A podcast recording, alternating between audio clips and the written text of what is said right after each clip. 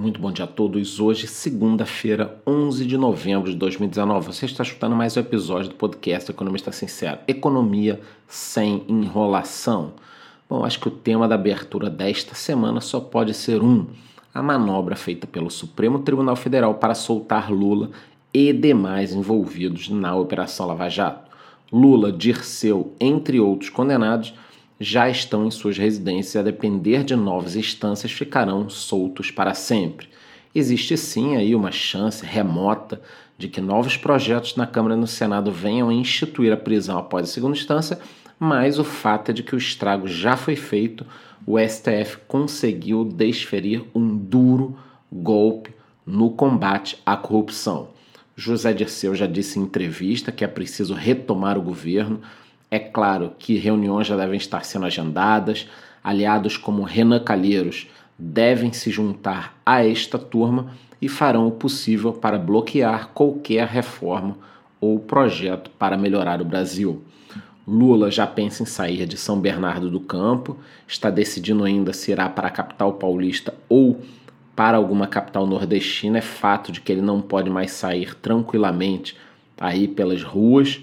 O que vimos no noticiário está bem longe da realidade. Talvez somente algumas partes do Nordeste ele consiga simular uma vida cercada de fãs, seguidores, alguma coisa próxima ao que já ocorreu algum dia, mas ele perdeu muita popularidade. Se nós pensarmos com muita calma, vamos perceber que ele não tem chance de ganhar nenhum cargo, a não ser um vereador ou um deputado. A maior força dele vem dessa história toda da esquerda mundial, de líderes mandando mensagens e tudo mais, artistas brasileiros, mas a saída dele da cadeia fez com que o EWZ recuasse mais de 3%, a bolsa recuou quase aí 2%. A verdade é que foi dada a largada para as eleições de 2022. Acredito que Lula não tenha a menor chance, conforme eu disse. Aliás, eu tenho certeza disso seu eleitorado é aquele mesmo de sempre, de 20 a 30% dos eleitores votam nele, mesmo que ele invadisse a casa dessas pessoas, roubasse algo, fizesse alguma maldade como parente, essas pessoas continuariam votando nele, esse eleitorado não muda, tá? Mas o grosso dos eleitores brasileiros não tolera mais esse tipo de coronelismo, de culto à personalidade. Portanto, é preciso que se encontre um novo poste já que Lula não consegue transferir todo esse poder. A questão agora é quem será ungido. Será Haddad, será Freixo, Boulos, Ciro, Marina? Quem pode ser o novo candidato da esquerda? Esse trabalho já precisa começar agora. Serão aparições na Globo, Folha, mídias alternativas, aquele pacote todo que nós já estamos acostumados. Ainda acredito que o grande nome da esquerda para as próximas eleições seja o de Ciro Gomes. Agora tem que ver como o Lula vai costurar isso aí ali com Ciro Gomes, com Fernando Henrique, como é que eles vão costurar isso tudo. E a minha grande pergunta é: após a aprovação da reforma da Previdência, recorde da Bolsa de Valores, início da recuperação econômica brasileira, queda da violência, não causa uma certa estranheza que o STF tenha corrido para soltar Lula e demais envolvidos na Lava Jato? Será que o grande medo dessa turma é ver um novo crescimento do Brasil, desta vez de forma sustentável, sem a dependência do Estado? Por que, que isso está sendo feito logo agora? Saberemos nas próximas semanas mais detalhes dos planos dessa turma. Vamos aguardar. E para não deixarmos de falar da situação do mundo, o ex-ministro da Fazenda da China, Lu Jiuhui, afirmou que os conflitos comerciais entre as duas maiores potências do mundo devem continuar.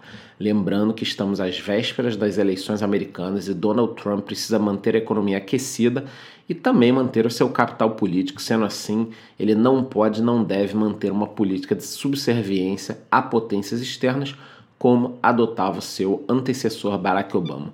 Curiosamente, na mesma semana que o STF decide soltar Lula por aqui e que movimentos comunistas se reorganizam, estamos comemorando 30 anos da queda do Muro de Berlim, que ocorreu no dia 9 de novembro de 1989. Existe uma história curiosa sobre a queda do muro, eu contei lá no meu Instagram, Stories. Se você ainda não me segue lá, dá um pulo para conferir. O muro tinha 160 km de extensão, mais de 300 torres e redes eletrificadas, contando ainda com guardas de patrulhamento e cães. Oficialmente foram 138 os mortos tentando atravessar da Alemanha oriental para ocidental, mas nós sabemos que extraoficialmente foram mais de mil pessoas. E acreditem, mesmo depois desses 30 anos, o estrago foi tão grande naquela época que os salários do lado oriental ainda são 20% menores e é possível ver o impacto social dessa região. E para encerrar nosso giro pelo mundo, voltamos para a América Latina, onde o presidente Evo Morales renunciou. Ele que fraudou as últimas eleições, a OEA criticou, a população acabou indo para a rua. Ele pediu que o exército e a polícia entrasse com violência nos mesmos moldes da Venezuela. O pessoal se recusou e o exército pediu que ele chamasse novas eleições. A coisa ficou muito tensa. Ele acabou renunciando e durante a semana a gente vai acabar entendendo quais serão os próximos passos aí da Bolívia. Nos mercados, seguimos analisando ainda os últimos resultados. Eu achei que essa leva mostrou força. Poderemos ter próximos trimestres muito bons para as empresas. Elas estão aí arrumando a casa e se preparando para um novo ciclo de crescimento no Brasil. Na realidade, nós precisamos disso. Eu acho que o segmento mais comentado todo trimestre é o segmento dos bancos. A capacidade de se reinventar é enorme. Economia boa, banco lucra. Economia ruim, banco lucra. Crise, lucro recorde. Economia em recuperação, lucro maior ainda. O setor de bancos é uma verdadeira loucura, mas a questão que eu quero trazer aqui é de que inicialmente esperávamos que os grandes bancos pudessem ser impactados pela concorrência com as fintechs. Ocorre que eles estão aproveitando esse movimento de crescimento das contas digitais, né? o que eh, vai nos habituando a resolver tudo online, para fecharem suas agências e criarem planos de demissões voluntárias. Assim, eles conseguem manter as receitas, porque tarifam as contas, e derrubam os seus custos, porque nós estamos nos acostumando a utilizar esse sistema digital. Para que se tenha um exemplo aqui claro, em termos de receita de serviço, Itaú teve um aumento de 7,3%, Santander quase 15% e Bradesco 3,7%. Ou seja, a receita de serviço dos grandes bancos continuou subindo, sendo que ao mesmo tempo que eles aumentaram as receitas, eles fecharam algumas agências. No caso do Itaú, serão 400 agências fechadas até o final desse ano. E mesmo com o crescimento de empresas nos moldes do Nubank e do Banco Inter, os grandes bancos estão conseguindo abrir novas contas. O Itaú divulgou que abriu 4 milhões de novas contas nos últimos 12 meses sendo mais da metade para pessoas com menos de 30 anos, e o Bradesco já está com quase um milhão e meio de clientes em seu banco digital Next. Resumindo, os bancos estão fechando agências, reduzindo seus quadros, partindo para o meio digital, só que, diferentemente das fintechs, continuam ganhando taxas gordas, com muita gordura ainda, para queimar. Vamos aguardar os próximos capítulos. Eu ainda acredito que a grande dificuldade dos maiores players do mercado está no atendimento. É impossível comparar, por exemplo, o atendimento do Nubank com o do Itaú ou do Bradesco. Ainda sobre o mercado, muito se fala sobre a Rede Globo. Afinal de contas, a grande pergunta é: fazendo essa cobertura abertamente contra o atual presidente e agora favorável ao ex-presidente Lula, será que a Globo pode ir para o buraco financeiro? A resposta é a seguinte: as receitas estão caindo, cerca de 8% esse ano.